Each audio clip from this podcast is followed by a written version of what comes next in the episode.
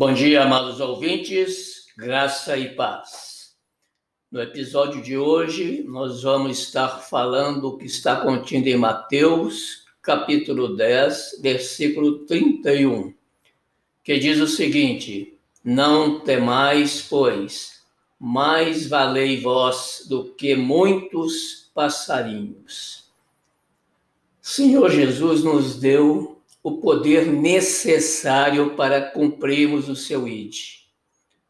Fomos revestidos do poder dos céus, e os anjos do Senhor acampam-se ao nosso redor com as suas espadas flamejantes, reluzindo todo o seu poder. Quando Jesus afirma várias vezes para que não temais, ele está dizendo a todos nós que estamos protegidos de todas as armadilhas e artimanhas do inimigo. Você já experimentou a proteção do Senhor durante um trabalho de evangelismo ou mesmo de expulsão de demônios? Em certa situação, no ano de 2007, quando eu era pastor de uma igreja evangélica na cidade de Bom Despacho, em Minas Gerais. Fui abençoado por Deus quando da libertação de um homem possesso de demônios.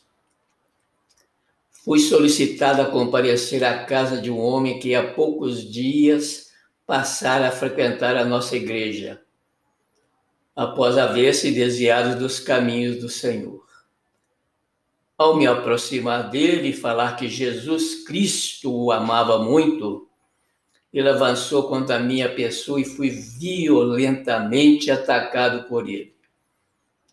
Através de situações que somente Deus poderia evitar, me desvencilhei dele e, naquele momento, impus as minhas mãos em direção a ele e bradei: está amarrado em nome de Jesus Cristo.